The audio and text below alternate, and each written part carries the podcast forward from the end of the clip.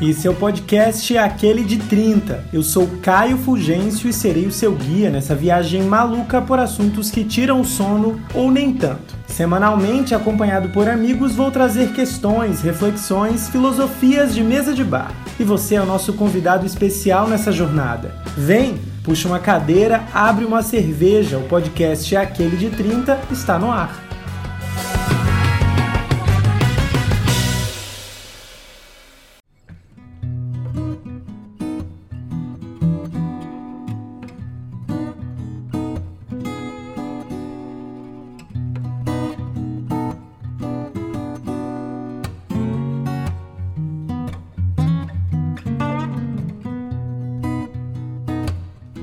Mais um episódio daquele de 30 no ar e hoje o tema é polêmico.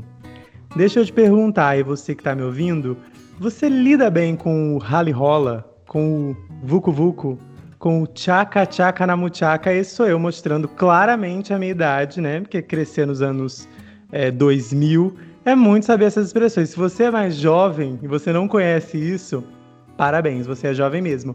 Mas enfim, hoje a conversa é bem noiada, tá? Porque eu estou com duas pessoas noiadas e eu sou uma pessoa noiada, então foi um encontro de almas aqui.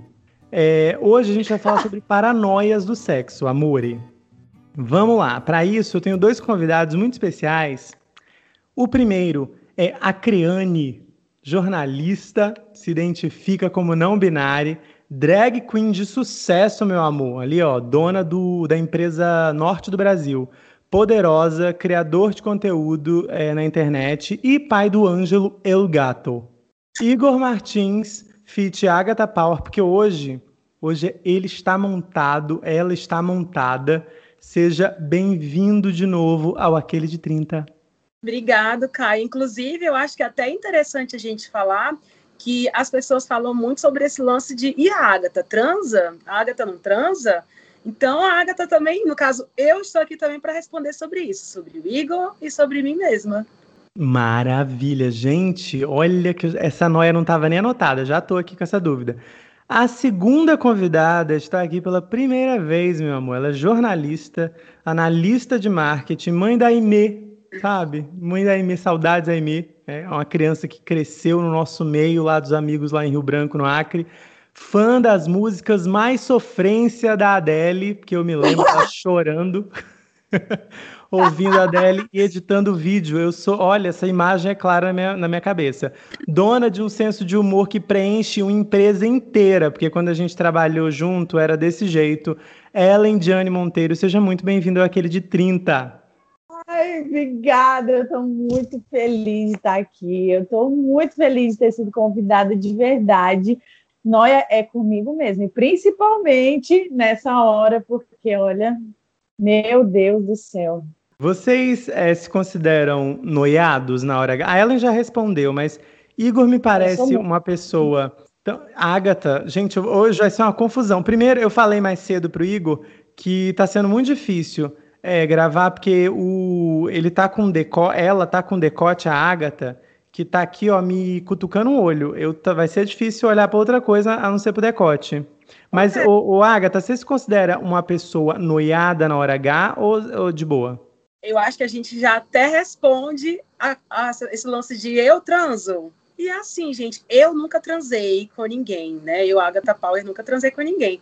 Eu acho que o grande lance também de eu nunca ter transado com ninguém é porque isso aqui tudo é muito incômodo. Querendo ou não, eu tô aqui sorrindo, mas só eu sei o Pretty Hurts que é, né? Mas o Igor, assim, eu acho que o Igor ele foi deixando muito das noias dele, das paranoias dele, também por minha causa, sabe? Eu trouxe muita desconstrução em relação a tudo, em relação a questões que as pessoas muitas vezes colocam com relação a gênero, a sexualidade. É, você não pode transar com um menino afeminado porque você é afeminado você não pode, sabe? Muitos, muitos desses paradigmas, desses tabus que ele tinha quando eu vim, quando eu surgi, efetivamente eu acho que as coisas foram melhorando, assim, foram, foram se desconstruindo. Claro que hoje o Igor não é a pessoa mais desconstruída do mundo, não é a pessoa mais não noiada do mundo, mas eu acho que a coisa que mais é complicada para ele talvez seja um pouco o corpo, mas eu acho que não é bem uma noia. Porque, assim, Igor já foi gordo, né? Então, assim, acaba que nosso corpo ficou com alguns, algumas, não imperfeições, porque não, é, não são imperfeições, mas algumas coisas que as pessoas não consideram padrão, assim, tipo, uma barriguinha mais flácida. E claro, assim, se nós pudéssemos mudar isso de alguma maneira, nós mudaríamos. Mas eu acho que aos poucos nós fomos percebendo assim o quanto é besteira a gente ficar se noiando, por exemplo, com relação ao corpo, é, porque a gente vai viver com ele, né? A gente não tem como mudar isso. Então, assim, lá no começo, nos primórdios, quando o Igor emagreceu, era aquele negócio de já ah, vou transar com a luz apagada, que eu acho que é uma noia que muita gente tem, né? E aí, aos poucos, assim, ao aceitar o corpo, nós aceitarmos o nosso corpo, a gente não tem muito esse problema. Mas eu, assim, não me vem, talvez ao, ao decorrer da nossa conversa venha alguma noia aí, né? Mas eu acho que não temos, assim, nenhuma noia específica. Eu, eu já eu ia falar do corpo mais para frente, mas como a Agatha já falou disso, eu quero saber da Ellen. Rola essa Ai. preocupação na hora do sexo com o corpo, com como você vai aparecer, porque, porque eu pergunto, né? Como sempre, em vários episódios aqui do podcast, eu conto com a minha maravilhosa galera do Instagram. Oi, galera do Instagram. E eu tinha anotado antes essa noia do corpo, é, de ficar meio preocupado na hora do, do sexo, se vai parecer de um jeito para a pessoa não vai. E uma, uma pessoa, que obviamente eu não vou identificar ninguém porque são coisas muito íntimas, é, uma mulher disse assim para mim: tenho noia, morro de preocupação da minha barriga ficar em evidência. Olha que polêmico. Cara, isso é, é, é real, assim. É, isso acontece comigo a, hoje em dia, porque hoje em dia eu tô acima do peso e tudo mais. Já estive mais magra, já estive mais gordinha, mas isso acontece sempre, assim, essa, esse lance de que, o, que a Agatha falou, de transar só com a luz apagada ou aquela meia luz, para eu conseguir transar com uma pessoa de luz acesa, é uma, para mim é uma intimidade assim que já resplandeceu, sabe? Já tá lá em cima, tô num relacionamento longo ou tô casada, sabe assim? Porque tem essa questão do corpo, tem essa questão de você não querer ver nada balançando, sabe? É uhum. É muito louco, é uma noia, assim, de você falar, mano, ele vai ficar, ele vai brochar na hora, porque você acha que aquilo ali é feio, né? Não que é, tem cara que nem se preocupa, que nem vê isso, que não tá nem aí, ele, é, sei lá, nem se importa, ele tá querendo curtir o momento e tal mas a sua noia da sua cabeça faz com que você não aproveite aquele momento tão bem, né? Já aconteceu, por exemplo, comigo, de eu ficar com um cara poucas vezes assim, e aí, aí o cara falar assim: ah, hoje eu vou te fazer uma massagem. Beleza, virei e tal. E o cara começou a fazer a massagem, ele fez a massagem no corpo todo. Só que chegou uma hora que eu estava com uma noia de que ele estava tocando o meu corpo inteiro, ele estava vendo todas as partes do meu corpo.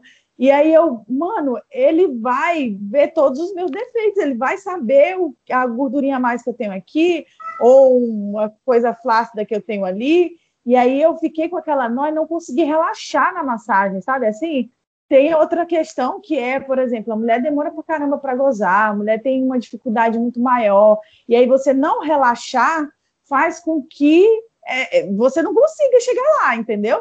Então, se você não tiver a vontade, às vezes você conhecer a pessoa há pouco tempo, você não tem essa intimidade com uma pessoa logo no, no começo.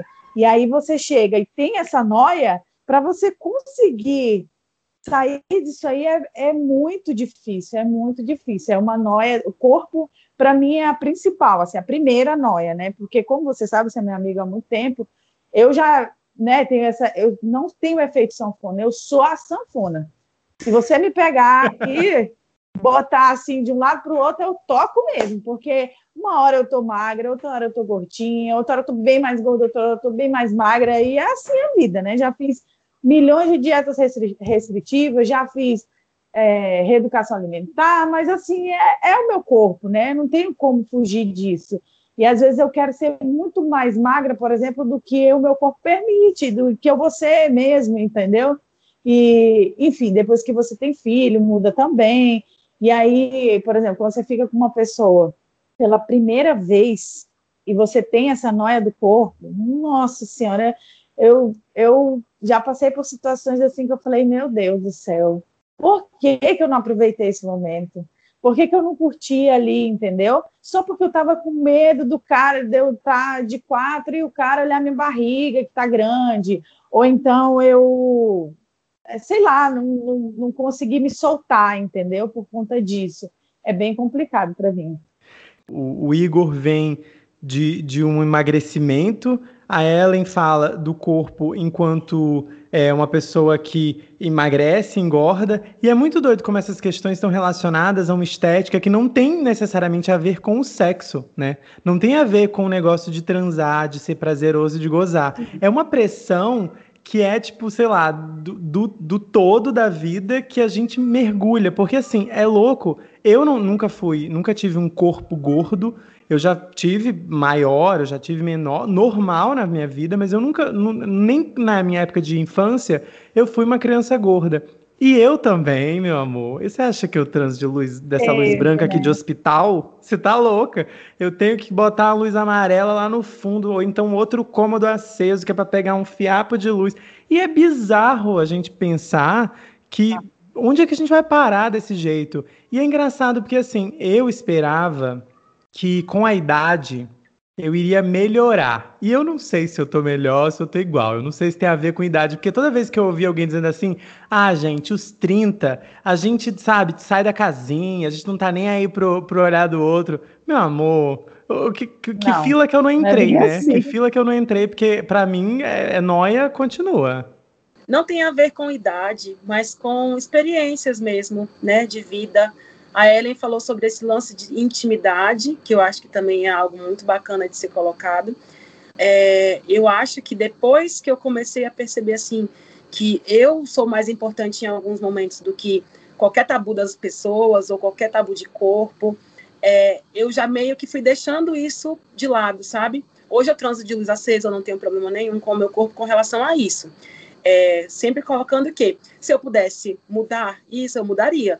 Mas eu penso o seguinte: se o cara chega para mim e fala uma merda, como uma vez falou para uma amiga, uma amiga uma vez foi transar com um cara e ele não transou com ela por causa da barriga dela, que era flácida. Gay, tá? né, gente? Viado, né? Nossa. Por mais que a gente diga que a gente não liga, em algum, em algum nível, assim, a gente fica, putz, por que, que essa pessoa é tão babaca assim? Por que, que ela é tão idiota assim?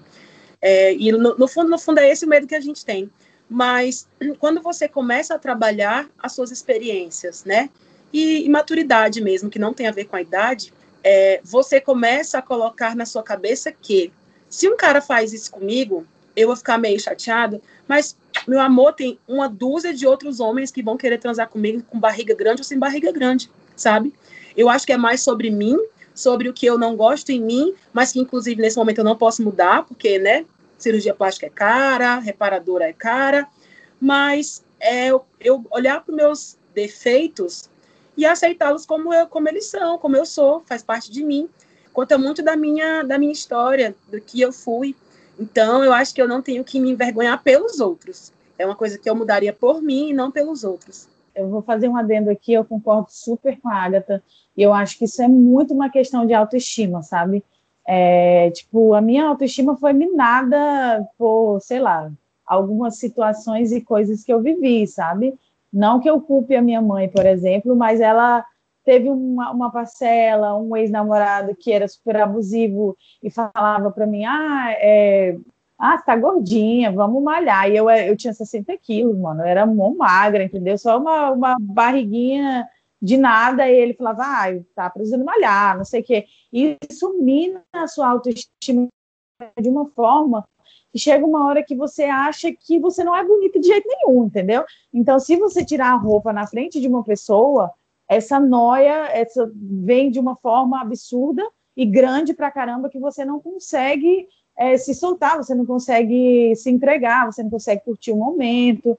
E eu, e eu entendo e eu sei que é isso, sabe? Muitas, muitas vezes eu me olho no espelho e falo: caralho, sou gostosa pra caralho, eu sou bonita, me acho bonita, mas aí acontece alguma coisa que eu falo, acho que eu não sou bonita, não, sabe assim? E aí eu admiro pra caramba essas pessoas que são mais gordinhas, tipo, tem alguns Instagrams que a gente segue e tal, que eu queria muito ser assim, mas eu não consigo. É uma coisa a ser trabalhada real na, na, na psicóloga, enfim, internamente mesmo. Para não mergulhar fundo nesse assunto, tem essas duas vertentes. Eu acho que tem um treino de olhar, né? E rola o lance dos traumas, que é isso. Tem trauma que a gente tem que resolver realmente na terapia. Mas, no geral, eu, por exemplo, a minha experiência com o Instagram é, é que assim, eu sigo muita gente gay, porque eu, eu, também foi uma forma, a minha forma de aprender sobre mim mesmo no decorrer da vida, eu que passei tanto tempo é, é, escondendo de mim mesmo, não mergulhando né, nesse meu mundo. E, e assim, aí de repente, de uns tempos para cá, já faz uns dois anos mais ou menos, eu me dei conta que eu seguia muito gay de corpo padrão, sabe? E, e, e esse apelo do corpo do homem é muito presente entre os gays. E eu percebi que, tipo assim, ainda que eu seguisse um monte de bicha que eu admiro pra caralho, é, é gay, preto, sempre um preto muito malhado, muito sem camisa e muito academia. E eu, de repente, eu falei, não, gente, tá errado. Porque quando eu olho pro meu corpo, eu não tenho esse corpo. Por que, que eu tô seguindo pessoas que têm um corpo tão diferente do meu? Por que, que eu abro o Instagram todo dia e de repente eu vejo, eu sou bombardeado por um milhão de corpos que não tem nada a ver com o meu? E de repente Sim eu, eu tive que, que, que, fazer, começar a fazer limpas e constantemente eu estou fazendo limpas no meu Instagram. E é isso, assim, quanto mais diversidade de olhar a gente tem, na minha opinião, a gente tem mais chance de, de, de desligar disso. E eu estou falando isso para a vida, né? Porque eu nem vou comentar, porque o sexo não deveria estar nesse lugar, né? O sexo não deve, esse assunto não deveria estar incluído no sexo. Porque quando você pensa em sexo, o que, que você pensa? Você pensa em prazer, você pensa em intimidade, meu, um milhão de coisas para você se preocupar no sentido de, porra, velho, vamos gozar gostoso. E daí Sim. a gente tá lá demorando um tempo, aí não pode sentar de um jeito, porque de um jeito a barriga pende, aí tem que ser de. Sabe, mano? Que foda, velho.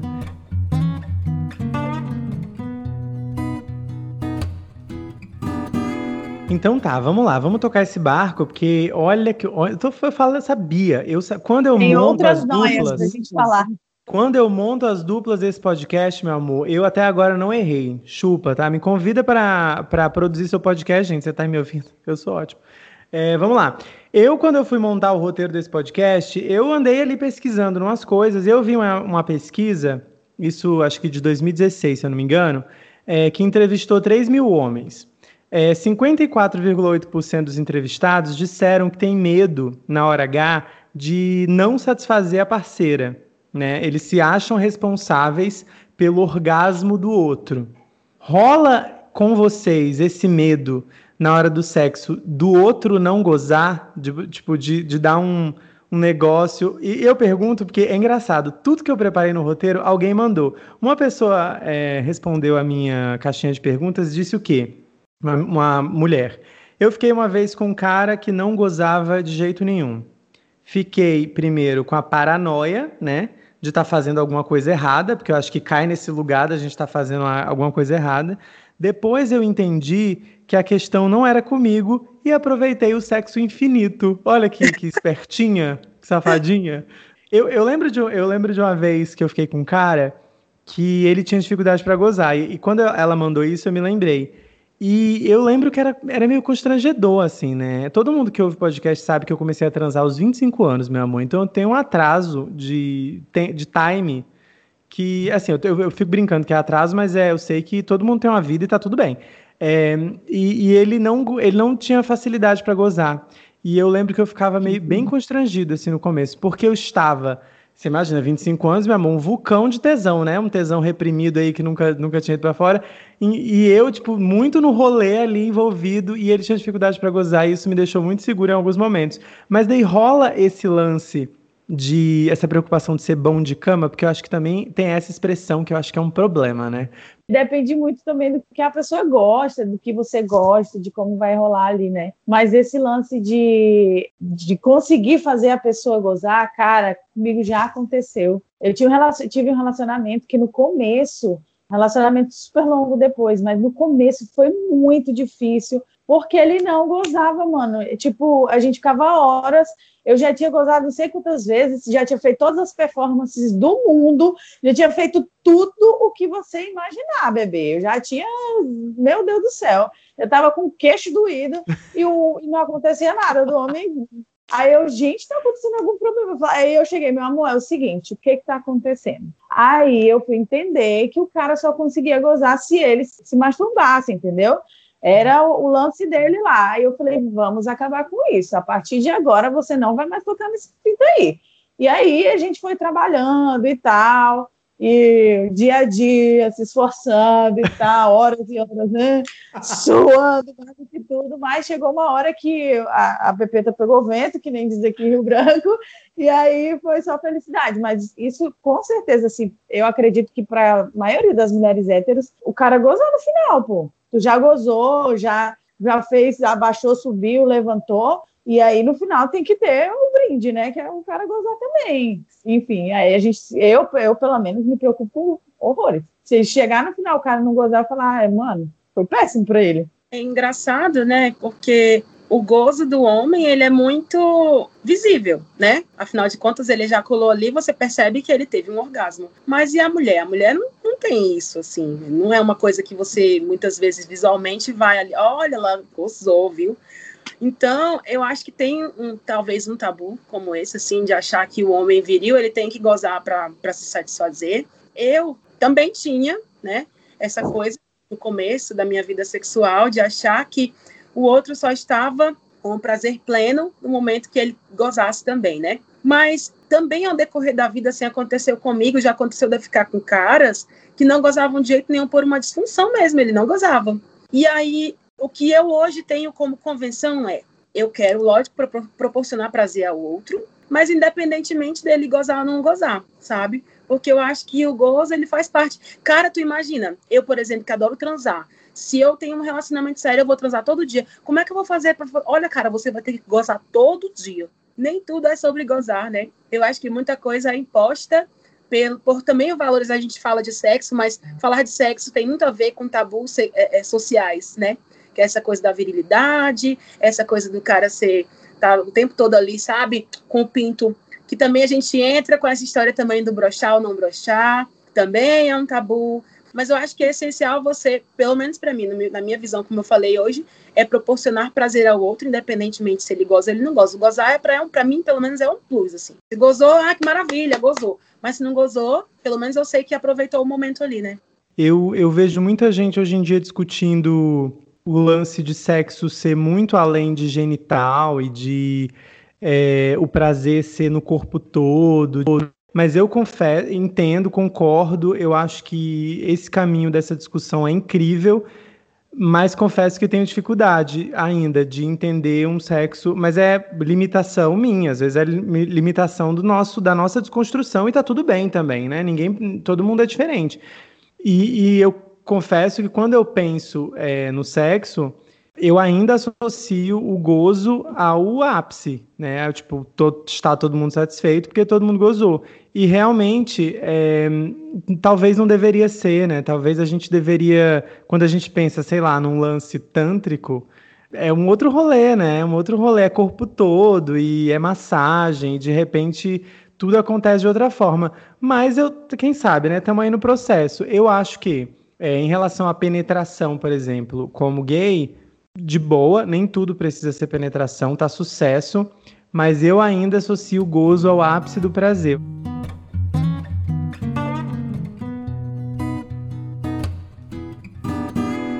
Mas vamos lá, na pesquisa, uma das, das perguntas lá que fizeram para os homens é, era sobre em relação ao medo de gozar rápido, que também é um outro tabu, né? A gente vai chegar, chegou nesse momento. 42% é. dos homens entrevistados diziam que tinham medo de gozar rápido, e isso é tão comum que mais de uma pessoa, meu amor, mandou aqui na noia do, do Instagram. Teve um menino que disse: é, sempre fico achando que eu vou brochar na hora de ser ativo uma pressão que tem sobre o ativo, não é mesmo? E o outro disse assim: fico na noia que vou gozar rápido, daí fico nervoso. E o que acontece? Goza rápido. e, e, assim, é uma preocupação real da galera. Eu, eu já aconteceu comigo, foi engraçado, mas eu vou contar mais pra frente no Não Me Orgulho, porque. Não, não sei, eu vou contar logo. É, Foda-se se eu não tiver Não Me Orgulho depois, né? Aquele que está destruindo o próprio quadro do próprio podcast. Eu lembro de uma vez que eu tava com um menino, e, e é sempre assim, a pressão é, é no, negócio do ativo. É, eu tava sendo ativo com esse menino e eu não tava com vontade de transar. Gente, olha o erro. O erro já começa, já partiu da, de daí, né? A gente teve uma pequena discussão. Então, assim, não era um dia para, mas aí a gente discutiu e ele queria porque queria transar. Eu acho que rola um negócio de chuca, né? Que ninguém tá aqui para fazer chuca e não usar o negócio eu compartilho até dessa, dessa, desse sentimento, é, que é muito frustrante. E daí é, a gente foi, né? Eu acabei cedendo e, obviamente, não estava com, com a cabeça nisso. Gozei, gente, mas foi tão rápido, foi tão triste, que eu não queria. E daí é, foi um pouco constrangedor, mas a sorte que a gente já estava ficando um tempo. E meio que eu, né, foi aquele momento que você pede desculpa, né? Você pede desculpa. E é, é bizarro pedir desculpa também. O que, que eu posso fazer? Né? Eu, eu fui. A gente às vezes ultrapassa o limite do, do que o nosso corpo tá pedindo naquele momento. Eu não tava com tesão. Eu fui para tentar satisfazer o menino que eu estava ficando há algumas semanas. E foi muito ruim, assim. Não foi, não foi muito legal, não. Mas é um tabu, né? Tipo, normal, né? Mas já aconteceu com vocês também alguma coisa assim? Como é que é? Me conta. Comigo aconteceu, cara. Foi muito bizarro. Eu tava ficando com o cara beijando, beijando, beijando numa festa e tal. Só que eu sou noiada, eu sou noiada de, tipo, eu não consigo, por exemplo, ir para um carro depois de uma festa e dar uma, eu não consigo. É, a gente foi se amassando, se amassando e tal, né, dentro do carro, depois da, no estacionamento da festa e tal. E aí, no caminho, é, a gente continuou ali, né, naquela brincadeira, não sei o que e tal, no caminho para o motel. E aí, chegando no motel, eu tomei um banho, eu saí do banheiro e eu sentei em cima dele. Sentei, não, não entrou nem nada. Eu só sentei, dei um beijo nele e ele gozou. eu falei, oi? O que, que aconteceu? Aí eu, tipo, ah, então tá, né? Vamos tentar de novo aí, né? Subir e tal. A gente ficou uns 30, 40 minutos tentando e não deu certo. Eu falei, amigão, vamos dormir, né? Aí a gente dormiu, no outro dia a gente acordou, tomou café e foi embora. Lindas, plenas. E foi isso. Às vezes não é para ser, né, gente? Às vezes não é para ser. É, talvez é livramento, né? Porque foi muito constrangedor. Tipo, ele tentando 40 minutos levantar de novo o negócio e eu, amigo, não, não vai rolar. E ele, não, não, calma aí, peraí, só um minutinho. E aí, sabe assim? Não, cara, mas acontece, eu acho que é muito comum. E no, quando a gente é gay, né, galera? Não sei se vocês perceberam, mas eu sou um viadão de peruca. Uhum. Mas, mas quando a gente é gay, a gente tem esse lance de, né, quando a gente é versátil, a gente tem essa pressão que o Caio falou, né? De repente, ver alguém brochando ou gozando muito rápido, e você ter essa pressão também com você mesmo, assim, né? É, eu, eu sei que escutei muito durante toda a minha vida, né, iniciação de vida sexual, as pessoas diziam assim: para você não gozar rápido, você antes você bate uma punheta em casa, tá? E assim, funciona, talvez funcione, mas aí pode acontecer o que? Você já, já brocha logo de vez. Já aconteceu comigo, né? Algumas vezes, inclusive pelo mesmo motivo, as pessoas me seguem na internet, né? Inclusive meninos gays. E aí acontece, às vezes, da gente flertar e tal, no Instagram. No primeiro encontro, eu sou a pessoa que transa, gente. No primeiro encontro, eu não tenho problema com isso. Acho que é besteira, tem muita gente que tem tabu com isso. Eu não tenho tabu com isso. Quando eu acho a pessoa uma pessoa legal e eu acho que tem uma sintonia para transar, eu vou lá e transo, né? E aí aconteceu já mais uma vez, eu acho que, umas, sei lá, umas quatro ou cinco vezes deu e ficar com pessoas que me conheciam só pela internet. E aí a pessoa, tipo, se sentiu um pouco intimidada. Eu percebi que ela tá se sentindo um pouco intimidada. E aí, ou ela goza rápido, ou ela brochar. Já aconteceu. E aí, quando ela gozou rápido, eu disse: é isso, você vai querer gozar de novo? Se você quiser gozar de novo, a gente fica conversando aqui em cima da cama. Não é só sobre gozar, né? Eu gostei de você, achei você uma pessoa bacana. Quer continuar aqui, a gente se pegando, se amassando e afins? Porque senão você também tem todo o direito do mundo. Eu sou uma pessoa, gente, que eu deixo tudo muito às claras, sabe? Eu digo, olha, seja transparente comigo. E pode ser uma pessoa que eu acabei de conhecer. Seja transparente, fale o que você está sentindo, o que, é que você quer, o que, é que você não quer. Eu acho que é muito pior quando você é enganado, tipo, ah, eu tô com muito tesão, que delícia, e você depois percebe que a pessoa não estava sentindo isso. É muito pior você depois perceber que você né, não estava dando prazer para outra pessoa, do que ela chegar e falar o que ela está sentindo naquele momento. Mas existe uma pressão muito grande. Ah, eu já tive com um boy também que, que não tava afim, que broxou. Paciência, né, gente? Eu, eu, às vezes eu fico puto assim. É, eu acho que muitas das noias é, rolam por causa do, disso que você falou, Igor, que é tipo comunicação, né? Que a gente tem esse lance de, de querer adivinhar tudo que o outro quer e tudo que o outro tá pensando e o jeito que o outro quer que você faça. E sei lá, acho que muita coisa se resolveria se você simplesmente dissesse, né? Oh, eu gosto disso, eu gosto daquilo, então não tô afim, gente, transar, paciência. Eu lembro que nesse dia do que eu, que eu gozei rápido, eu tinha falado que eu não tava afim. É porque é libriano, né, gente? Libriano é foda de dizer não, cara. E daí fui. Aí pra, pra, pra quê, né? Pra pagar motel e passar um pouco de vergonha. Mas depois deu certo, assim, sabe? Depois a gente né, animou de novo e tudo. Mas é, foi constrangedor. Outra, outra noia, que, outra coisa que eu queria perguntar para vocês é se vocês são tranquilos no casual, assim. O Igor, é, o Igor já falou que da, na primeira vez ele é muito de boa. É, eu queria saber se rola algum tipo de noia com esse casual, assim, de uma pessoa que, você, que é desconhecida. A Ellen falou que não costuma, é, tipo, sei lá, é, sair da balada. Eu nunca transei estando em algum lugar, meu amor. Não, até já aconteceu, entendeu? Já aconteceu, mas não é uma coisa que eu pratico assim, não é uma coisa que eu gosto. Talvez se eu tiver bêbada, se eu tiver muito afim, já conhecer, sei lá, às vezes pode acontecer mas não é uma coisa que eu gosto, entendeu? De tipo, ah, eu vou no carro, no meio da balada. Já aconteceu, lógico, principalmente quando era mais nova. Mas agora, assim, não é muito a minha praia. Eu, eu já tive muito mais noia com isso, sabe? Ah, de dar no primeiro encontro. Isso, desse, dessa questão do primeiro encontro, porque quando você é mais nova, aí você pensa, né? Tem toda essa questão de morar em Rio Branco, né? Ah, eu moro em Rio Branco, todo mundo vai saber que eu dei no primeiro encontro, você é a puta, não sei o que, toda essa, essa questão do machismo mesmo, porque aqui em Rio Branco é fortíssimo, sabe?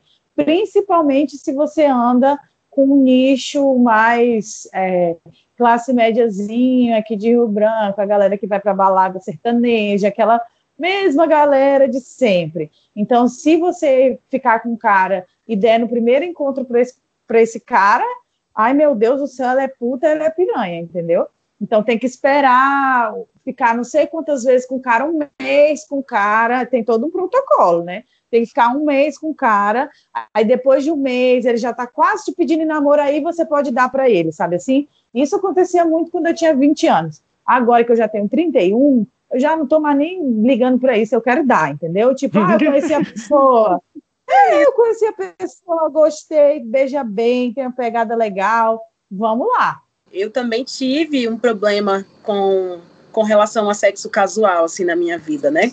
Na minha juventude, na minha adolescência, né, e parte da minha vida adulta, até perceber que sexo casual não é uma coisa que eu imaginava que seria, é, eu imaginava que sexo casual era uma coisa suja, era uma coisa ruim, porque todas as minhas experiências de sexo casual, e eu acho que é a experiência de muitos meninos gays, principalmente quando são passivos ou afeminados, é essa coisa do ser usado, sabe? Você se sente usado. Então, quantas vezes eu não transei, eu acho que até mulheres também, né? Acontece talvez muito com, com muitas mulheres. É, é o medo, porque você acaba sofrendo muitas, tendo muitas experiências, de você ir lá transar, o cara só enfiar ali, te comer, papapá, acabou, sabe? Às vezes não ter beijo, como acontece muito com pessoas, muitos meninos gays, e você achar aquilo normal, mas ao mesmo tempo você achar aquilo sujo, sabe? Você, tipo, ah, tá, é, isso é sexo, né? E aí você começa a perceber como, no meu caso, aconteceu da seguinte maneira: um belo dia rolou de eu transar casualmente com um cara. Só que esse cara foi diferente, assim. Ele me beijou, houve toda uma coisa, sabe, de entrega e de troca, assim, sabe? E aí você pensa assim, tipo, cara, eu acho que esse cara ele me ama, ele gosta de mim. Uhum. Porque você pensa assim, a vida toda, eu, os caras só me usavam e então esses aí não me queriam. Mas se esse tá me beijando e ele tá fazendo, né, a, a corte de certa forma no sexo, então é porque ele me quer.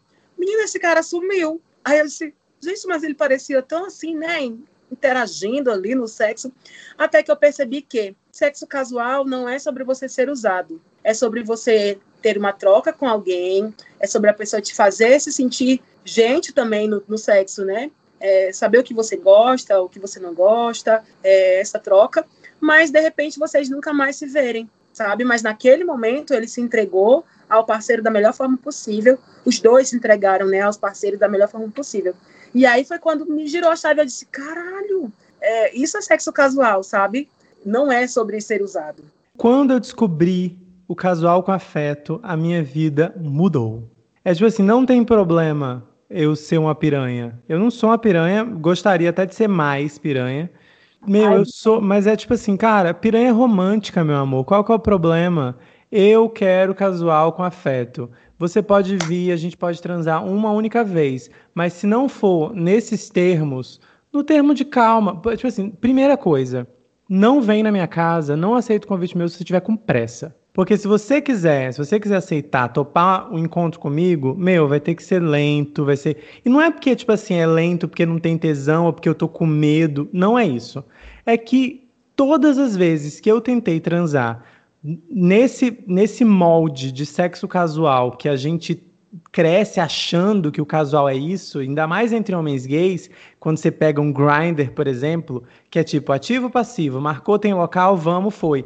Gente, admiro. Se, se você goza, se você goza desse jeito, meu, segue tua vida, segue teu caminho. Eu não gosto desse jeito. Então, assim, se você quiser uma noite bacana, pode ser só uma. Vai ter vinho, vai ter música, vai ter conversa. Pode ser que você chegue na minha casa e a gente já transe direto e depois converse, ou então não converse. Ou pode ser que a gente converse, converse, converse e a gente vai transar duas horas da manhã. É isso, venha com tempo. Se você não tiver tempo, não venha na minha casa. Obrigado. Já fica aqui o, o recado, tá bom? É isso, gente. Caio, isso é real. Assim, você me conhece, né? Você sabe que eu sou super romântica, eu sou sagitariana, mas com ascendente em câncer. Então, assim, eu sou a chorona do rolê, eu sou assim, super amorzinho. Claro, já aconteceu de, disso que o, que o Igor e a Agatha estão falando, assim, que o Igor e a Agatha estão falando antes, né? Parece Os que a gente está gravando quatro né? pessoas. Exatamente. Então, já aconteceu isso e eu, cara, assim, a maioria das vezes que eu transei com uma pessoa de primeira, é, é, sexo casual, sempre foi com afeto. Sempre foi uma coisa de entrega minha e da pessoa e de estar tá num rolê ali e se gostar e ficar e se entregar real e no outro dia não sei nem se falar mais, sabe assim? Mas aconteceu uma vez, cara, que eu nunca vou esquecer, foi a minha pior experiência sexual assim da vida e não faz muito tempo não, sabe? E eu me culpei muito por bastante tempo por conta dessa, dessa experiência ter acontecido, porque no momento que ela estava acontecendo, eu poderia ter parado e ter dito: não, eu não quero mais isso. Ou o que está acontecendo? Calma, vamos parar. E eu não fiz isso.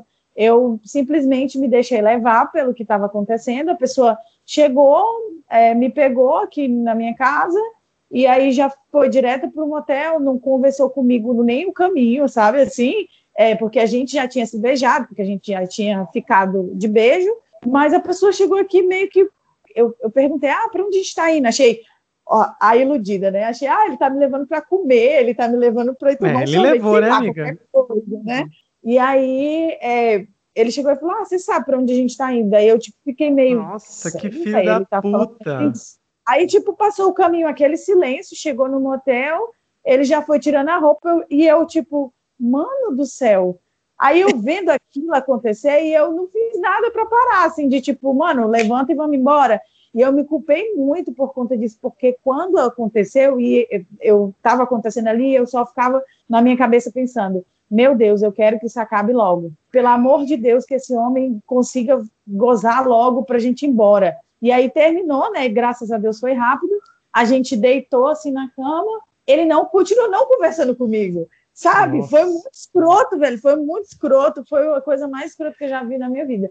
Foi tipo meia hora. Aí ele falou: ah, vamos, vamos. Aí eu me levantei, fui colocando a roupa. Minha vontade era de chorar, pô. De, de, de eu me sentir assim um lixo, de me sentir usada como nunca, assim. De... E aí eu, eu pensando, voltando para casa, eu ficava só pensando: por que, que eu disse, por que, que eu, naquele momento que ele saiu aqui da minha casa, eu não falei para ele voltar? E o pior é que no momento que estava acontecendo, eu falava, calma, vai com calma, vamos com calma, calma. E, e a pessoa não tá, ela estava numa vibe dela ali, ela estava na cabeça dela que ela queria meter e isso que ia acontecer e pronto, acabou. E em vez de eu, uma mulher já, né, não sou mais novinha, já vivi milhões de experiências, né, e, e, e tal, mas naquele momento eu fico imaginando, eu fiquei imaginando, imagina essas meninas novinhas por isso que elas não conseguem, pô. A gente não. Às vezes você tá tão, sei lá, perdida naquele momento, não, não tá pensando direito, sei lá. Não sei o que, é que acontece, que você fala, caralho, mano, eu vivi isso aqui e não precisava ter vivido isso aqui, entendeu? E, e foi muito duro, porque eu passei muito tempo me culpando. Claro que eu cheguei em casa e eu fiquei, liguei para minha melhor amiga e falei, cara, aconteceu isso, comecei a chorar e falei, mano, eu não tô me sentindo bem, tô me sentindo muito mal, sabe? Me sentindo um, um lixo real. O cara me tratou como, eu não sei, nenhum objeto, um objeto mesmo, uma boneca inflável. Ele chegou, me buscou, meteu e, e me trouxe de volta em casa em meia hora, sabe? E eu não, não nunca tinha acontecido isso comigo. Eu, eu acho que a linha entre o sexo, a prática sexual e o abuso, às vezes ela é muito tênue, né? Porque quando a gente fala em abuso, eu acho que graças a Deus a gente tem muitas pessoas têm falado muito mais sobre a permissão, sobre o não, sobre até onde você tem que dar permissão para o outro ir.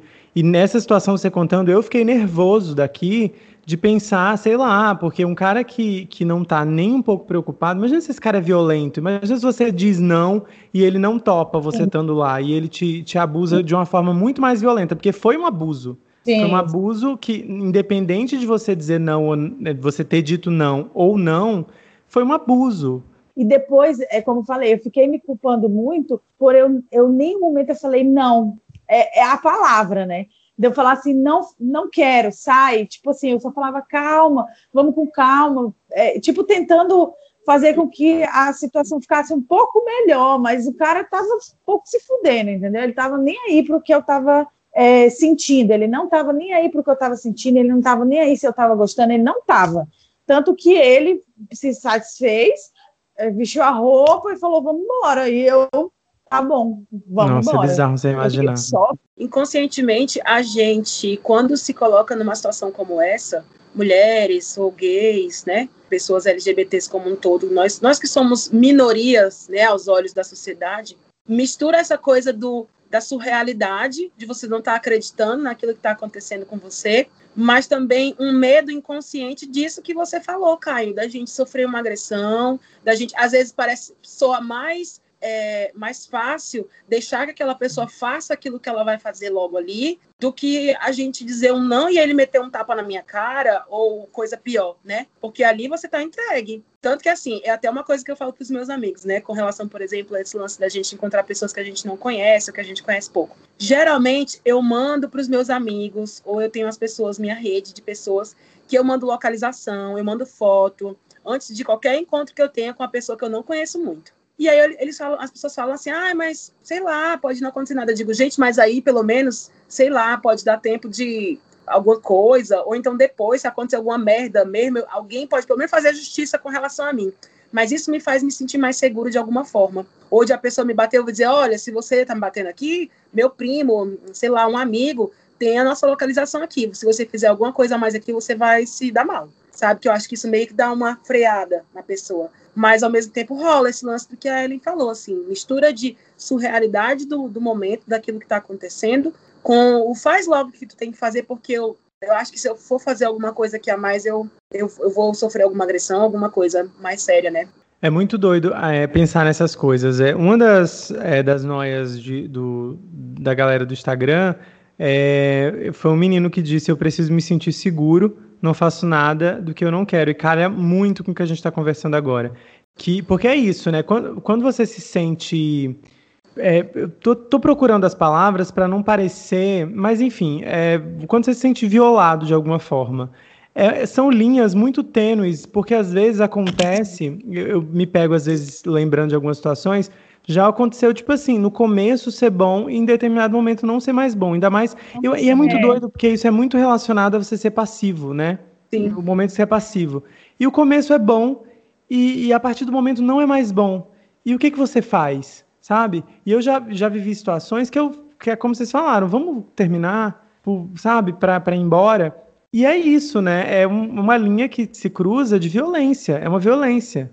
É, e eu acho que é muito bom a gente estar tá falando isso aqui naquele de 30, porque assim, precisamos pensar e precisamos naturalizar o não no meio do sexo. Tem que existir, tem que se naturalizar isso. O meio do sexo, se não tiver bom, precisa parar. É isso, paciência. É, é, e é, como, é legal como, como tá tudo muito costurado, porque quando a gente imagina que o gozo é o ápice, dizer não no meio é você estragar completamente o negócio. Então, assim, Sim.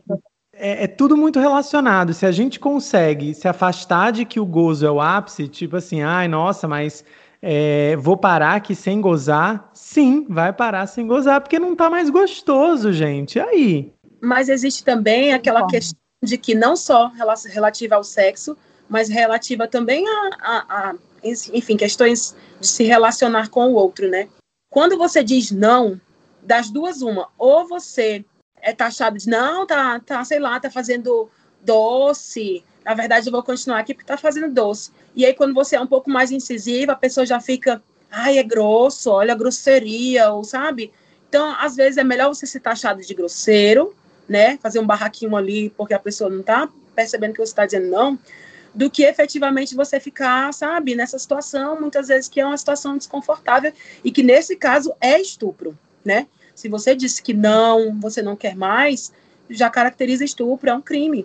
Sim, e também tem uma questão que a gente não falou. Eu que já vivi relacionamentos muito longos, cinco anos, três, quatro anos, também acontece isso no meio do relacionamento, sabe?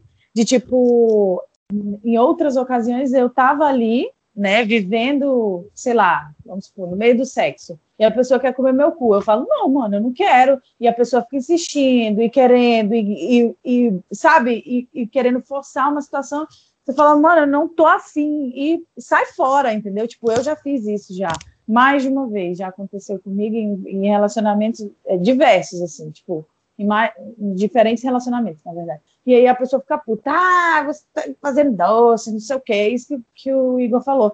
E também já sei lá, às vezes você tá num relacionamento longo e para agradar a pessoa você vai falar, ai, tá bom, mano, e se segura firme aqui na cadeira ou na mesa ou na na cama e fala, vai. Tipo, ah, acaba logo, entendeu?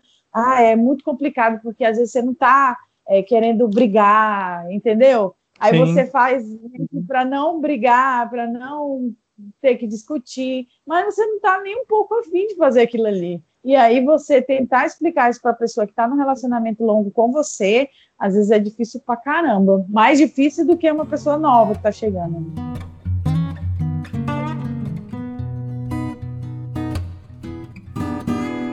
Vamos levantar essa moral aqui, levantar esse peru. é, teve uma noia que eu achei muito engraçada, gente. Uma menina falou assim: é, uma vez eu já dormi no meio do oral. Não porque tava ruim, mas eu tava bêbada e muito cansada. Agora eu tenho medo de acontecer de novo. Gente, transar bêbado, vamos falar sobre isso um pouquinho? O Igor eu conheço, eu sei que ele não bebe, né? Não, mas eu imaginei o pinto de sonífero, gente, já. É o pinto sonífero, tá? Vai ser vendido agora nas. Não, então, mas eu entendi que, que o cara, ou o cara ou a mina, não sei, né? O, a orientação sexual, mas o tava fazendo sexo oral nela. Entendeu? Ah. Tava ali de boa, ali, um, aquela linguadinha gostosa. Mas, Caio, comigo já aconteceu também, gente, pelo amor de Deus, eu tenho todos os preços do mundo. comigo já aconteceu, mas, tipo, é, eu tava em cima do cara. E a gente era namorada há muito tempo. Eu tava em cima dele ali, ó. Uh, cavalgando, linda. Aí só escuto ele falando assim. Aí eu, o quê? Aí ele tava sonhando, e aí eu, tipo, é porque a luz estava apagada, né? E aí eu, ei, fulano, tu tá dormindo? Aí ele, hã? Hã? Ele tava simplesmente dormindo, bêbado, e eu lá em cima, ó, dando meu sangue, bebê. E ele tava dormindo, querido. Ai, Deus. Socorro! Cada situação nessa vida que a gente vive, né? Enfim. E você, Igor, já dormiu ou já fez alguém dormir? Não, gente, eu nunca encontrei um pinto sonífero, né? Porque vai que eu acho que pode ser a cura para a insônia. Não, mas, gente, assim, eu já tive namorado de gostar muito de muito mais de transar quando tava bêbado. Ah, mas é mais legal, você não acha, não? Que eu me, me solto bem mais, eu faço umas coisas é. assim, bem ousada, aí fico mais animada, eu quero fazer tudo que não faço quando eu tô sóbria, sabe assim? Eu fico mais agitada, vamos dizer assim. Mas não quer dizer que quando tô, não tô também não role, mas é porque é uma vibe diferente, eu acho. É, esse meu boy tava bem foguentão, assim. Ele bebia, às vezes eu, eu, eu, sabia quando eu tava com vontade de transar e eu sabia que ele queria, não ia querer transar, eu dizia, bebe aí, menino, um pouquinho, bebe só um pouquinho. Que aí eu sabia que ia. Tá ficando alegre, bebê. Que, que aí ia ter, minha irmã, ia ter um negócio aí de umas picadas, né? Então, mas não, gente, eu não sei essa pessoa. Mas ele, ele tinha esse negócio do fogo de, de na, beber assim, de logo depois que a gente voltava de festa, de alguma coisa assim, ele bêbado, e a gente ia negociar. Mas eu de dormir, acho que dormir não, gente. Eu acho que é muito mais quando a pessoa tá bêbada, não é? Eu acho. É, acho que tá relacionado, né? Eu, eu, o seguinte, em relação à bebida, eu, eu já fiquei com um boy que gostava de estar tá um pouco bêbado e assim, eu não, não, nunca não sou desse rolê, mas eu descobri agora, agora não, porque eu tô sem transar há 84 anos, eu já falei isso 30 vezes aqui no podcast. Eu descobri que vinho me deixa muito excitado.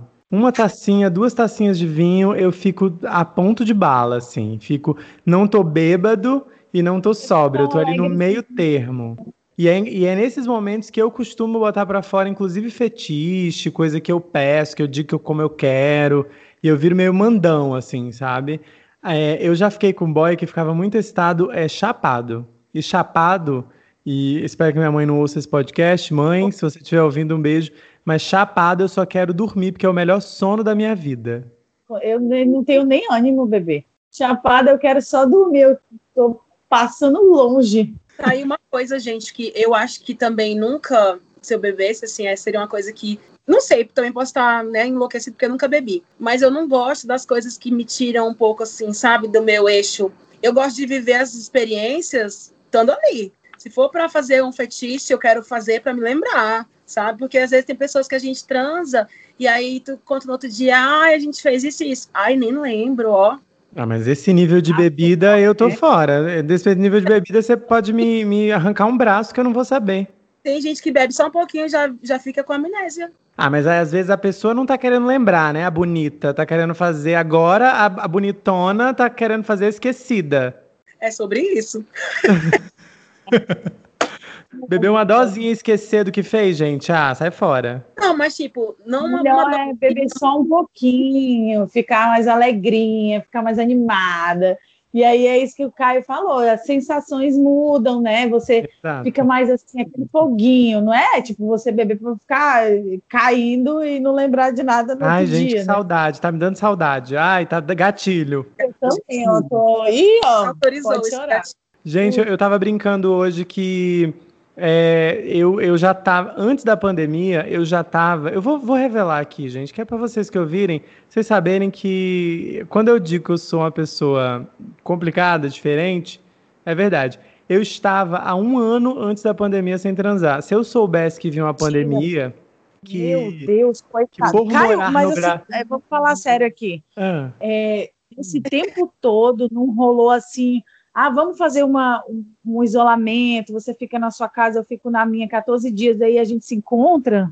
Gente, não rolou. Não rolou, mas assim, o contatinho, o crush, ele tem uma vida, ele mora com a mãe, é diferente. É, é muito triste você estar tá vivendo uma vida é, na expectativa Mas você de, tá de... isolado, cara. É, é ele vai... Aquele envergonhado. Meu Deus, eu tô com dó de ti real. É, tô, é muito difícil viver uma vida esperando uma vacina. Porra, Bolsonaro. É Sabe é tipo assim? Você quer vacina por quê, Caio? Porque eu quero transar, gente. Eu quero transar. O meu caso era com relação à viagem, né? Não era com relação a sexo. Porque Aquilo. Eu, tudo que é combinado, como a Ellen está dizendo, não sai caro, né?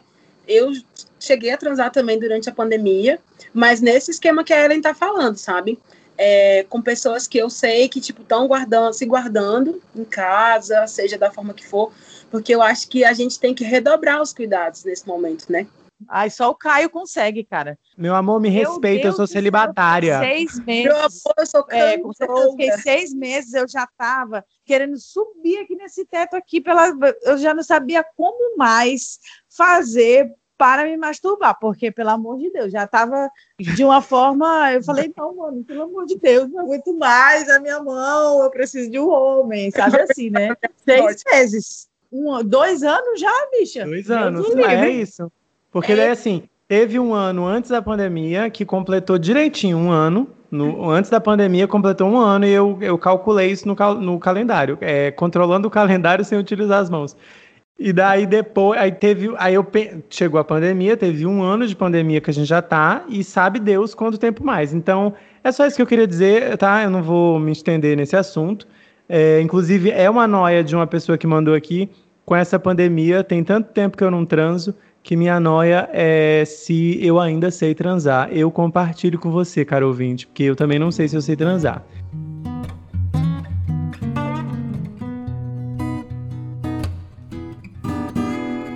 Vamos lá, que agora a gente chegou aqui, ó, perto do, do final aqui do, das nossas noias que enviaram, que é ótima, porque a gente não pode terminar um episódio de paranoia no sexo sem falar do que o tamanho do peru.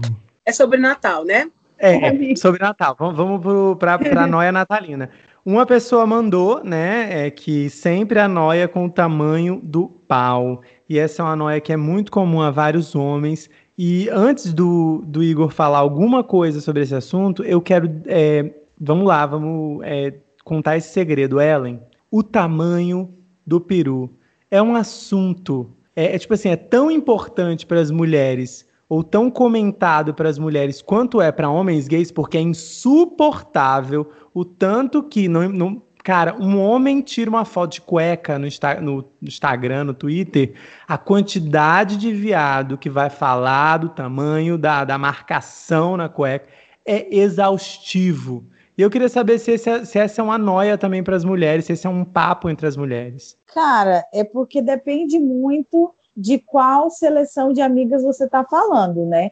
Porque assim, a gente tem aquelas amigas que não comentam sobre isso, não falam sobre isso. Tipo, eu não sou uma pessoa que reparo muito assim, ai, tava marcando, caralho, ele deve ter um pauzão. Isso aí para mim, porque para mim não importa real, entendeu? Às vezes eu prefiro milhões de vezes que seja médio para pequeno, que não me machuca e tal, e, e que vai satisfazer ali, ok, do que ser um troção grande. Mas eu tenho amigas que são apaixonadas por pintão, entendeu?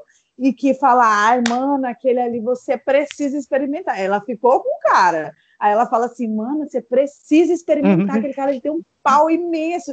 Aí eu fico tipo, mana. Aí ela, não, mas é porque quando você experimentar, nunca mais você vai querer, sabe assim, nunca uhum. mais você vai querer voltar para um pintinho, não sei o quê.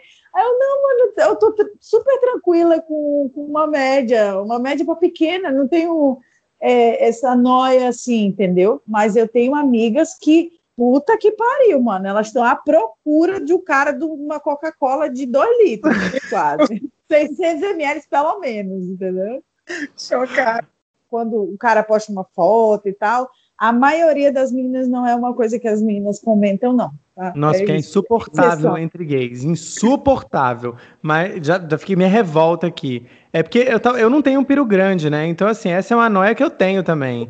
Mas vamos lá, Igor, vamos... como que é essa questão para você? Eu vou me expor bastante. A primeira questão é que eu acho que, como todo mundo sabe, nós somos educados por filmes pornográficos, é educados sexualmente.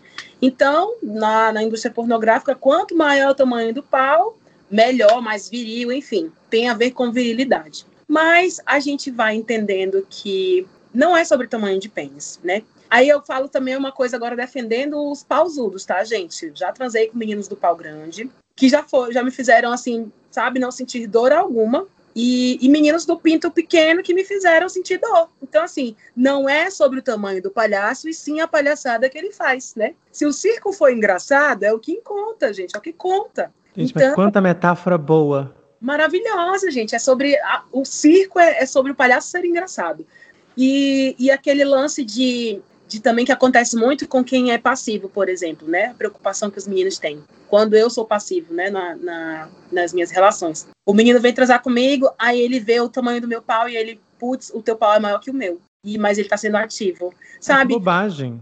É uma, é uma, uma besteira, né? Porque eu acho que é mais sobre prazer do que tamanho de pênis, porque é esse lance de achar que o tamanho do pênis vai trazer mais virilidade ou menos virilidade, vai te fazer mais homem ou menos homem. Mas, efetivamente, assim, como eu estou falando para vocês, é, não é, para mim, um tabu o tamanho de, de pau. E eu já transei com meninos do pau grande que me fizeram me satisfazer muito e meninos que com pau pequeno que pareciam uma britadeira, anjo. Disse, meu amor, é um pinto, não é uma britadeira. Aí a gente, meu anjo, vai me machucar, sabe? Então a pessoa tem que saber transar, tem que saber usar o que tem. Pode falar. Eu, eu quero fazer só um adendo, porque, assim, aconteceu uma vez também de eu ficar com o cara. Na verdade, eu cheguei, né, para transar com o cara. Quando ele tirou a roupa, ele tinha um pau imenso, muito grande. Aí eu pensei, meu Deus, o que que eu vou fazer agora, né? Fingiu desmaio, é, nem pode, né? Tinha ficado, não, é, já nunca tinha ficado com um cara com pau tão grande. Ele é, é bem avantajado mesmo. E aí eu fiquei, né, preocupada. E aí até depois eu comentei com os amigos, eu falei, gente, se Deus fez é porque cabe, entendeu? Então vamos lá encarar esse local daqui. E, e foi maravilhoso. Assim, não me machucou, não doeu, ele me, me fez eu me sentir muito à vontade, a ponto de eu não perceber que era tão grande, entendeu? Então, é, eu acho que é muito essa questão mesmo que o Igor está falando de saber usar. Às vezes o cara tem um pau pequeno que ele não faz nada, e, e tem cara que tem pau pequeno que vai te fazer gozar horrores, porque ele vai chegar bem no teu ponto de ali, onde tu tá precisando, não precisa ser um pau imenso também, que para mim ali o que importa é chegar ali e pronto, acabou, né? E também tem, essa, tem uma outra questão, rapidinho, Igor, tem ah. uma outra questão é, de tamanho de buceta, não sei o quê. E, e esse, essa é uma outra noia, né? Que nós mulheres temos. De, ai, minha buceta é muito grande, minha buceta é muito pequena, minha buceta é assim, minha buceta é assada, e você tem essa noia de que, será que minha buceta é bonita? Será que minha buceta... Aí você também fica nessa noia, né? De, de tipo, ai, meu Deus, é, o pau dele é muito pequeno para minha buceta, assim, mas no geral, quando acontece, você fala, não, é, é, o que importa mesmo é a pessoa, é como está acontecendo. E às vezes é maravilhoso com, com um pintinho pequeno mesmo, então tudo bem. Ainda falando do tamanho de pinto pequeno, né? Que tem gente assim que, ai, mas o pinto pequeno não vai me satisfazer. Tá, tudo bem que muitas vezes já, já aconteceu uma vez comigo de ver um menino com pinto micro, assim, né? Tipo, micro, tipo, micro, micro, real. E aí eu digo para as pessoas, eu digo, gente, nem tudo é sobre o pau, né? No, na transa ou quando você está com alguém. Se a pessoa sabe te fazer carícias, ele vai te chupar, ou ele vai pegar um brinquedo, né? É como diz aquele ditado, enquanto a pessoa tiver língua e dedo, né? Não dá para botar medo. então, assim, eu acho que não é só sobre pau, né? E as pessoas muitas vezes têm que entender isso, que não é só sobre tamanho. E eu acho que precisa, gente, precisamos naturalizar também o lance de, meu, você tá com boy, você tá namorando com boy. Você acha que seu pau é pequeno? O boy quer uma mangueira de, de, de bombeiro? Meu, compra no sex shop, enfia nele, qual que é o problema? Tá todo mundo feliz, eu, hein, que bobagem, mania de, de querer satisfazer completamente o outro. Vão se descobrir, crianças, comprem coisas, comprem, sei lá, vai, enfim. É, vamos seguir aqui. É, só para terminar, só uma noia, só para não dizer que não disse, que é uma coisa que eu acho que vocês não, não sei se vocês vão se identificar, mas eu me identifiquei, foi uma pessoa que, que falou assim: é, a noia dela é ex-crente e quando, sai, quando saiu do armário, chorava pós-gozo por medo do inferno. Comigo nunca aconteceu exatamente assim, é, no, pós, no pós, né? Eu acho que comigo rolava muito mais do todo. Então, assim, na hora do sexo eu tava entregue, mas o todo, aquela pontinha de puta que pariu, dei meu cu Nossa, que merda. É inferno com certeza. Mas daí, tipo assim, a gente desconstrói, né, com o tempo. Acho que é normal, eu acho que é muito por causa dessa nossa criação magnífica cristã que a gente tem. E é engraçado porque, assim, o, a, a, a deputada que, que matou o marido é pastora, mas quem deu o cu é que vai pro inferno. Quer dizer, é, que pesos e medidas são essas, né? Pronto, militei. É isso. Bebeu marco militante? O, o, o, mas assim, Ellen, eu tô muito pronto para fazer a camiseta. Se Deus fez, é porque cabe. Gente, essa camiseta precisa sair. mas é real, né? Então, é aquilo. Assim, com relação a essa tua pergunta agora, é, eu tive uma noia, assim, bem no começo da minha vida sexual, que era, porque eu fui criada na igreja católica, então, que era, eu fiz sexo antes do casamento. Essa era a minha noia, de tipo, eu não vou casar virgem. Sabe assim, que você tem essa noia, né? De, de ai, eu tenho que entrar com vestido branco, virgem, não sei o quê, engravidar na lua de mel e papapá. Ah, vai se fuder, mano. Graças a Deus eu não fiz isso, porque imagina só ter uma piroca, não saber nem como que é bom as as múltiplas e outras coisas que acontecem na vida, né?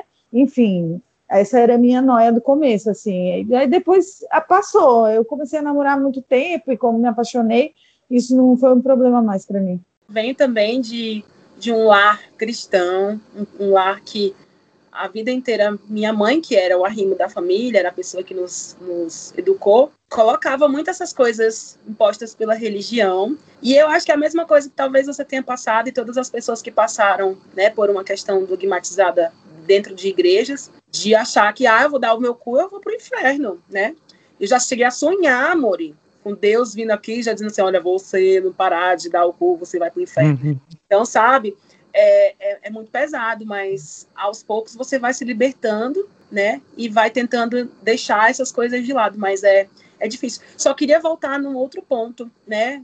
Assim, só fazer um adendozinho, assim, que eu acho que é muito a noia de algumas pessoas, que é, por exemplo, você ter um relacionamento, né? No caso da Ellen, por exemplo, ela pode falar isso com mais propriedade, e as pessoas te apontarem porque você se masturba durante o seu relacionamento amoroso, né? que eu acho que é muito mais sobre você se entender como você mesma, onde você se sente, sente prazer, até mesmo para dizer para o outro como você, né, go goza ou gosta de gozar. E as pessoas elas te apontam assim, sabe, ficam dizendo, ai, mas você é casada ou você é casado e você está, né, desperdiçando ali, ele não, ele não está comparecendo, sabe? Eu acho que é uma noia que muitas pessoas têm de muitas vezes não se tocar, né, de não se não procurar o prazer consigo mesmo, por uma questão realmente das pessoas acharem que ela vai tá, sei lá, não tá gostando mais do marido, enfim, é uma das noias que eu me lembrei agora. Maravilha. Bom, gente, acho que é isso. Vamos para os nossos quadros.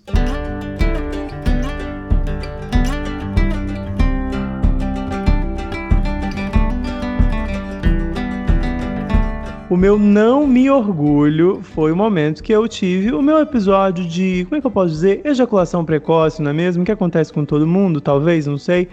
E é isso, eu quero saber se vocês têm o não me orgulho. Eu não me orgulho de algumas vezes, várias, né? Que eu fingi que gozei, cara. Ah, esse não... é um clássico. Cara, não me orgulho, porque sabe que eu poderia ter tentado mais, eu, eu poderia ter tentado explicar para a pessoa o que que eu gostava, o que que eu não gostava. Talvez a falta de experiência faça, faz com que você não saiba como agir em certos momentos, porque a mulher ela demora muito mais, como a gente sabe. A mulher ela tem um processo mais longo, né? E aí às vezes você entender esse processo demora. E aí, muitas vezes você tá ali no meio do sexo, tá gostoso pra caralho, tá muito bom, mas você sabe que você não vai conseguir gozar daquela forma, entendeu? E aí talvez precisa de uma mão e você tem vergonha. Isso que o Igor falou, ah, precisa de uma mãozinha, precisa é, de uma ajuda, uma posição diferente, ou sei lá, entendeu? Você entender com aquela pessoa, ou você ter coragem de falar para aquela pessoa é, que você não vai conseguir gozar assim e aí você simplesmente fala, ai, mano, eu vou fingir. Aí pronto, foda-se. Aí finge ali, né, dá aquela, ai, gozei, tá ótimo. pode gozar. Tipo, tava bom, tava gostoso, não é que tava ruim. Mas é porque, não sei se é, às vezes dá preguiça de você prolongar aquilo ali até você tentar conseguir chegar, porque realmente muitas vezes a mulher demora pra caralho, entendeu? Às vezes tem que estar muito relaxada, tem que se conhecer muito, como o Igor falou, tem que se conhecer muito. Hoje em dia, eu com 31 anos, eu não de orgasmo. Se o cara quiser, ele vai esperar e vai ficar lá duas horas, uma hora, vai ter que fazer tudo que tem que fazer para me fazer gozar, entendeu? Mas, tipo, antigamente eu fingia algumas vezes, né? Ah, normal. E eu não me orgulho disso de verdade, porque às vezes o cara nem aprendeu. Ele, ele poderia ter aprendido que ele não estava me fazendo gozar. Não, que é tipo isso. Nem você saiu satisfeita e ele saiu achando que tinha te feito gozar também. Isso. Tá lá, isso. perdidaço no nem, rolê, nem né? Foi. Podia ter. Isso, exatamente. E você, Igor, tem algum não me orgulho? Eu não me orgulho, gente. Eu acredito que das coisas que eu já fiz de babaca no sexo, assim, sabe? Como julgar o corpo do outro, como julgar a performance sexual do outro, né? E também eu acho que muito disso, assim, de, de me deixar levar em muitas situações do sexo quando eu não queria, sabe? Porque é meio que complicado, né? Isso você se deixar levar, se deixar quando você não quer. Eu acho que isso fica até de alerta para as pessoas. A gente já falou isso no, no, no, meio do nosso podcast hoje, mas de dizer se você não tá afim, cara, não, não aceita, sabe? Cria mecanismos, não entre no, no estado de negação, porque real, cara, se você diz não, é não e a pessoa tem que entender isso, porque senão ela tem, ela tem que tem, entender que isso é um crime. Se você diz não e a pessoa continua, ela fica ali, ela faz o que você não quer, ela está cometendo, cometendo um crime de estupro. Então eu não me orgulho dessas coisas que eu fiz, assim, e fazem parte da nossa evolução como ser humano, né? Real. O segundo quadro é o quadro Se Liga. E, e o meu Se Liga de hoje é muito relacionado ao negócio do flerte na internet. Vamos é, abrir aqui um parêntese grande para falar sobre flerte na internet, ainda mais nesses tempos de pandemia, de distanciamento social. É, eu me lembrei, bem no começo da pandemia, de um cara que me seguia, eu segui no Instagram, e a gente, beleza, eu não, não sou uma pessoa que tem nudes, eu não tenho nudes no meu celular, entendeu? Então eu não mando nudes, não faz parte do meu dia. Não julgo, eu acho que, tipo, meu, manda, sabe? Não tem problema nenhum. Na verdade, é porque não faz parte do meu dia a dia. Eu não, não sei muito bem. E, e eu já tive noia por causa disso, porque eu achei que, que essa esse código é um código novo hoje em dia, que eu acho que eu ia ficar meio de fora se eu não fosse assim, porque meio que todo mundo da minha idade faz. Mas daí depois de um tempo relaxei, né? Paciência.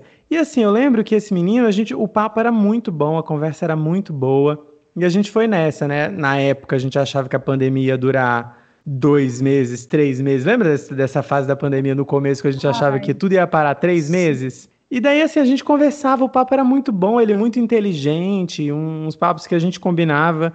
E, e daí chegou num ponto que ele começou na safadeza, e daí veio, não sei o que, aí mandou foto do pau, é, mandou lá é, foto, é, é, vídeo se masturbando.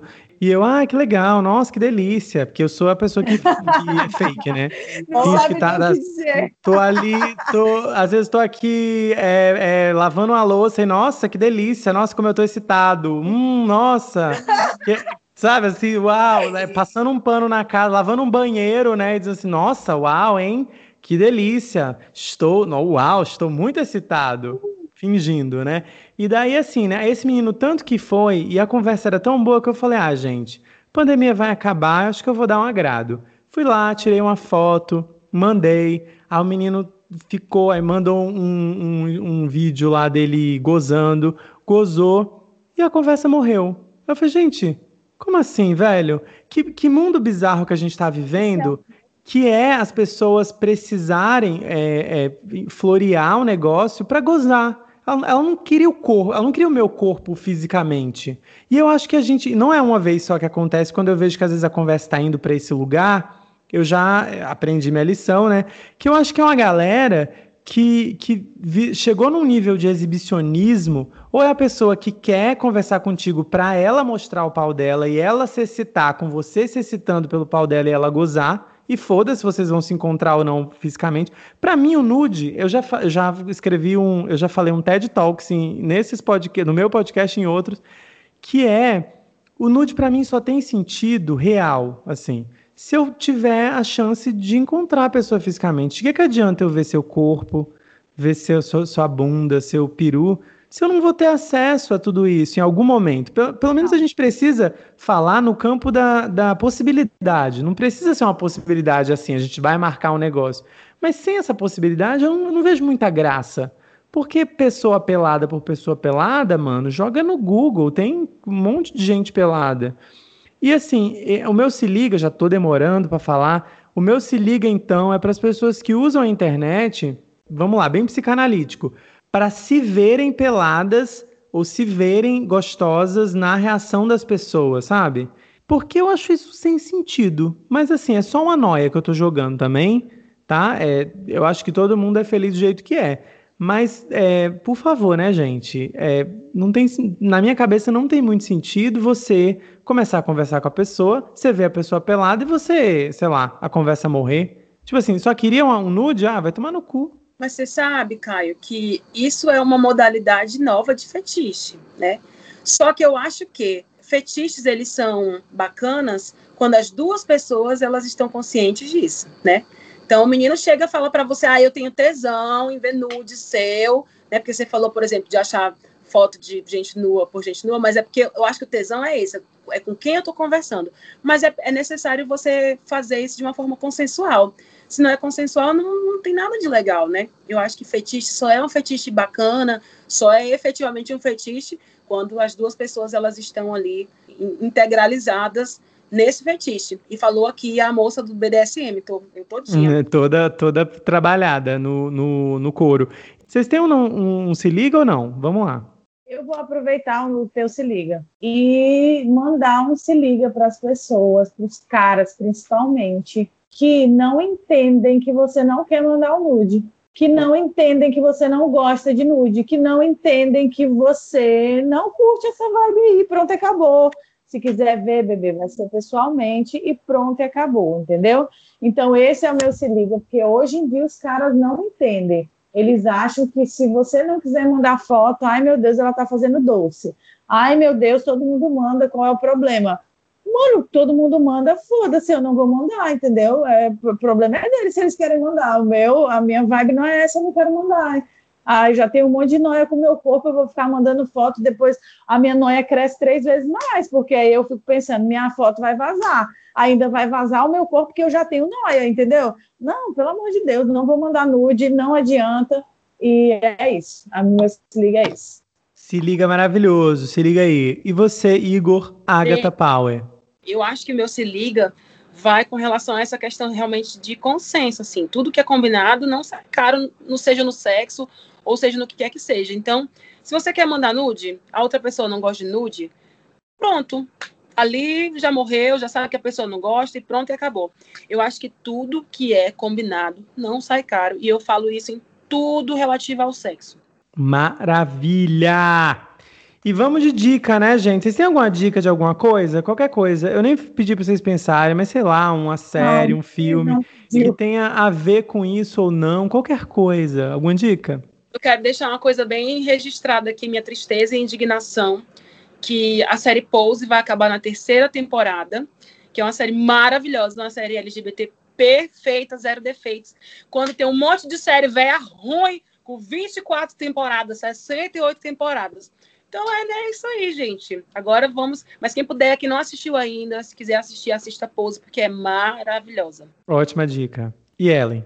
Assim, né? Eu ultimamente, com essa vida de mãe, não tenho tempo para assistir filme, porque aí me dorme 9 horas da noite e eu tenho que dormir com ela, porque se eu sair do lado dela, fudeu, ela acorda. É, não assisto mais série também pelo mesmo motivo, e eu passo o dia inteiro da minha, da minha vida, da minha existência no meu trabalho, escutando podcast, escutando true crime, porque eu estou viciada nisso. Então, assim, para quem gosta, temos aí vários né, podcasts de true crime, tem Pátria Amada Criminal, que é um que eu escuto muito, e o modus operandi também, que eu adoro, e elas são massa. Então, assim, para quem gosta de true crime, tá aí, fica a dica. Eu amo. Anotadas. Gente, agora chegou o momento de divulgar o arroba, né? De, de vamos, eu adoro quando as pessoas começam a seguir as pessoas que participam do podcast. Então, gente, olha, vocês precisam seguir a Agatha Power, porque olha, tá gostosa.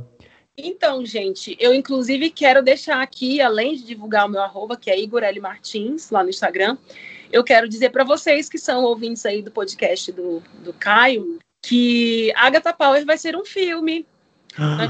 Filme documentário de Agatha Power agora, né? Até abril deve sair, né? Porque a gente está enquadrado numa lei, no, nós colocamos, submetemos um projeto numa lei estadual e municipal de incentivo à cultura. E Agatha Power vai ser um documentário falando sobre é, todas as questões LGBTs envolvendo o Acre, né? Porque hoje em dia, por exemplo, a gente não tem mais tanta, é, ou na verdade nenhuma, casa LGBT especializada para o público LGBT, porque nós só temos basicamente uma ou outra drag queen, né? sendo que anos atrás nós tínhamos um outro rolê e falar também sobre a minha a minha perspectiva, né? De pessoa não binária, de enfim gay, é, como foi todo esse rolê de desconstrução, de me encontrar, de saber quem eu sou, a minha persona drag, quanto minha persona drag ela mudou e me modificou, né? E eu acho que vai, vai meio que impactar muitas pessoas, porque é um lance de você se auto-identificar, sabe? Você enquanto LGBT, e eu não digo só quanto, quanto LGBT, mas eu acho que você que é minoria, ou você que, até que a maioria também, vai olhar por um espectro que muitas vezes você não, não tem, assim, tipo, de estar tá olhando sempre com relação a isso. Então, eu acho que vale a pena. Acho que daqui para o dia 22, 23, mais ou menos, a gente está gravando os primeiras, as primeiras cenas do documentário. E espero que até abril, que é quando a gente tem que entregar toda documentação, enfim, tudo, já esteja tudo prontinho. Só me deixa muito triste porque eu queria fazer uma exibição para amigos, para as pessoas, mas infelizmente ainda estamos na pandemia. Mas é isso aí. E paralelamente estou aí, né, gente, com o meu trabalho de drag queen, de digital influencer, de falar besteira, de dublar o meu gato aqui dentro da minha casa. é sobre isso, eu moro só, né? Então me sigam aí no arroba Igor L. Martins. Maravilha. E Ellen? Ai, gente, tem uma vida super normal, então, assim, meu Instagram é aberto. Quem quiser seguir é arroba Ellen Diane, H-E-L-L-E-N, de navio, Diane, tudo junto. E aí eu posto mais coisas da minha vida, do meu dia a dia, com a minha filha, enfim, umas coisas divertidas que eu acho por aí. É, enfim, tô lá, tô lá no Instagram. Maravilha, gente, muito obrigado, de verdade. Eu estou muito feliz por ter conseguido juntar vocês dois. Essa semana foi uma semana tão maluca, vocês estavam programados. A Ellen estava programada para um outro programa, Igor estava programado para uma outra semana. Muito obrigado por vocês terem, terem se unido a mim e a gente ter conseguido gravar esse episódio tão legal e tão importante, porque eu achava que ia ser uma coisa tão engraçada e foi além de engraçado, foi muito bacana conversar com vocês. Estou muito feliz e estou com muita saudade também. Também, neném. Estamos aí, né, nesse momento difícil. Mas em breve, se tudo der certo, a gente se encontra quando a gente virar jacarô, né, menina? Uhul! Ai, se Deus quiser, não vejo a hora dessa vacina chegar. Muito obrigada, Caio. Estou muito feliz de ter participado de verdade. Amei a conversa. Foi uma conversa em momentos muito profunda, né? E me entreguei de verdade. Espero que você tenha gostado. E adorei que tenha sido com o Igor, porque é uma pessoa maravilhosa que eu amo muito. E também te amo muito. Estou morrendo de saudade, louca para te abraçar logo. Espero que essa vacina chegue logo para a gente poder viajar e fazer coisas, coisas de pessoas normais. Ai, gente, que maravilha! Com esse clima que eu termino mais um episódio daquele de 30. Você sabe, eu tenho divulgado muito mais coisas do podcast no meu Instagram pessoal, então você segue lá no arroba Caio Fugêncio, mas também temos arroba aquele de 30 pod. Vai que você não gosta muito da minha pessoa, mas quer acompanhar os episódios em outro Instagram, também temos. É isso, semana que vem eu volto com mais aquele de 30. Fiquem comigo. Gente, lembrando, nunca posso esquecer, obrigado Lucas você sabe que é você, Lucas Forcinetti, o nosso designer que tem preparado as artes do podcast. Semana passada eu esqueci de agradecer e eu acho que eu quero agradecer todo episódio, porque eu sei que você ouve. Então, muito obrigado. Até semana que vem, gente. Tchau, tchau. Tchau, tchau.